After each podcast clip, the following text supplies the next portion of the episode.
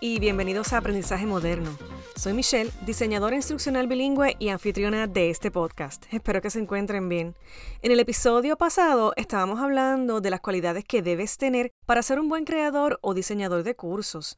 Hablamos de que se debe tener pasión por el aprendizaje, ser creativo y hasta saber manejar y facilitar grupos.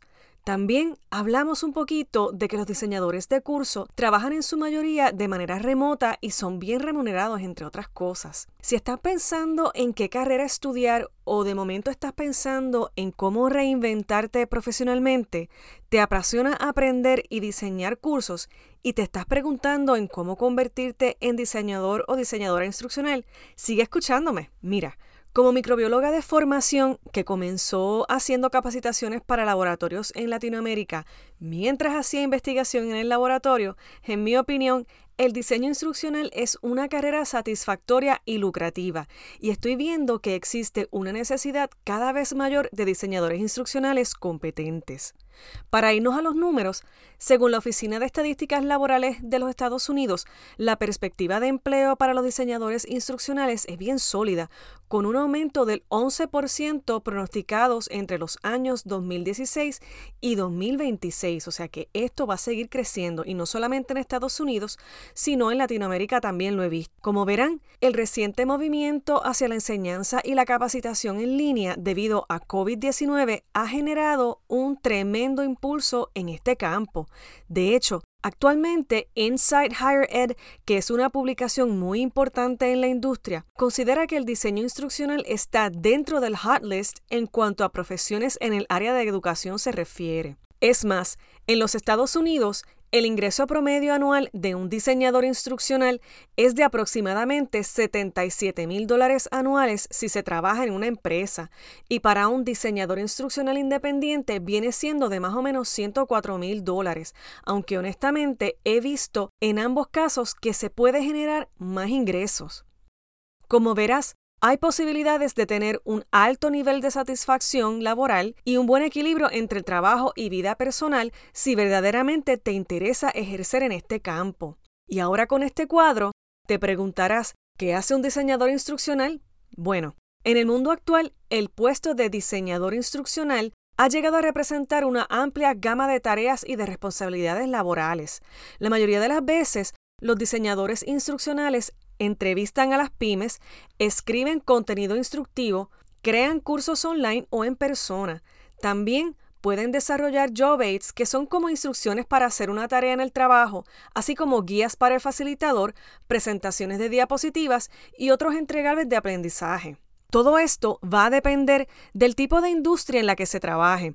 Por lo general, hay dos tipos de diseñador instruccional. El primero viene siendo el diseñador instruccional académico o de higher ed y el segundo es entonces el diseñador instruccional corporativo, que es lo que yo hago en estos momentos. Aunque en mi opinión, como diseñador instruccional puedes trabajar en ambos ambientes, solo que el approach va a ser diferente. En el mundo empresarial, los diseñadores instruccionales dedican gran parte de su tiempo a utilizar herramientas de creación de e-learning para crear cursos interactivos. Casi todas las grandes corporaciones tienen su versión de una universidad corporativa más o menos que está llena de cursos de e-learning y necesitan diseñadores instruccionales para ayudar a crear estos cursos. Los tiempos de respuesta son rápidos y los procesos probablemente ya estén bien documentados porque claro, es una empresa. Cuando hablamos de la educación superior, los diseñadores instruccionales pasan gran parte de su tiempo en reuniones y ayudando a los profesores a convertir esos cursos presenciales en ofertas en línea. También pueden ayudar a los profesores a mantener sus cursos existentes. Además, en lugar de utilizar herramientas rápidas de creación de e-learning como se hace en la empresa, los diseñadores instruccionales de educación superior desarrollan y modifican cursos en un sistema de gestión de aprendizaje o LMS, como habíamos aprendido anteriormente, como Blackboard o Canvas. Los diseñadores instruccionales de gobierno a menudo realizan tareas similares a los diseñadores instruccionales corporativos, pero ten en cuenta que las tareas de un diseñador instruccional van a depender del rol y de la organización como te había mencionado anteriormente. Y estas son solo las diferencias generales. De igual forma, como diseñador o diseñadora instruccional, puedes trabajar internamente para una sola empresa o para un proveedor que atiende a varios clientes. Los diseñadores instruccionales internos apoyan a los empleados de su empresa o a los clientes de su empresa. Puedes trabajar en compañías como Apple, Amazon, Facebook y hasta Google o cualquier otra empresa que no necesariamente sea un proveedor de capacitación. De hecho, he visto una alza en trabajos para trabajar directamente con esas empresas. Usualmente, estos empleados trabajan en la división de Learning and Development dentro de recursos humanos o talento de la empresa. Los diseñadores instruccionales que trabajan para proveedores de e-learning ayudarán entonces a desarrollar ese e-learning para los clientes del proveedor. Así que esto es una diferencia muy grande entre un diseñador que trabaja para una empresa y otro que trabaja para una empresa que se dedica al e-learning o a la capacitación. Algunos ejemplos de proveedores son Allen.com, SweetRush, Kineo y Conduent en Estados Unidos. En Latinoamérica tenemos Jada e-Learning, que está en México, tenemos a Creana, tenemos Covidú y tenemos Coidea en Colombia, entre otras muchas otras. Solamente busca compañías de consultoría o proveedores de e-learning en Google para encontrar esas compañías. En cuanto a los proveedores externos, es más probable que los diseñadores instruccionales tengan roles diferenciados. Por ejemplo, vas a ver diseñadores instruccionales que realicen el análisis,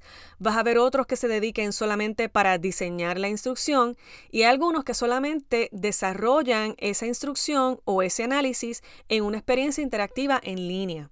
Sin embargo, se espera que los diseñadores instruccionales internos utilicen todos esos sombreros, o sea, que sean todo en uno, y que hagan también a veces administración del LMS y evaluación también de programas. Así que ten esto en cuenta y de nuevo, esto va a depender de la organización en la que tú decidas trabajar.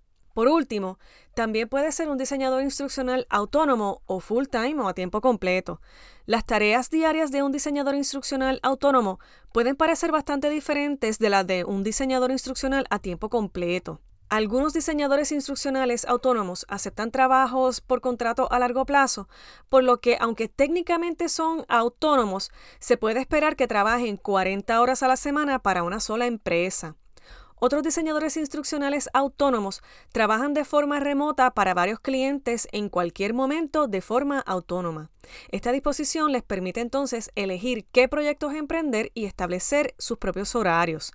Sin embargo, si piensas trabajar por cuenta propia, piensa que estás dirigiendo tu propia pequeña empresa. Mira, como diseñador instruccional independiente o autónomo, debes comercializar tus servicios, pagar impuestos sobre ese trabajo autónomo, pagar tu propia atención médica o plan médico, negociar contratos, administrar expectativas de los clientes, facturar por tus servicios y mucho más. Así que también ten esto en mente, aunque es muy excelente idea ser independiente. Los diseñadores instruccionales de tiempo completo no necesitan preocuparse por el lado de dirigir un negocio, pero a menudo no experimentarán el mismo grado de libertad o potencial de ingresos que sus contrapartes autónomas, así que piensa eso. Así que como ves, hay varias opciones de entrarle a este mundo del diseño instruccional si es que decides comenzar tu carrera o quieres cambiar de carrera. Bueno, mis amigas y amigos, hasta aquí llegó este episodio de Aprendizaje Moderno. Síganme en Instagram como arroba mbonkowski. Sigamos aprendiendo y desarrollando experiencias educativas para todos.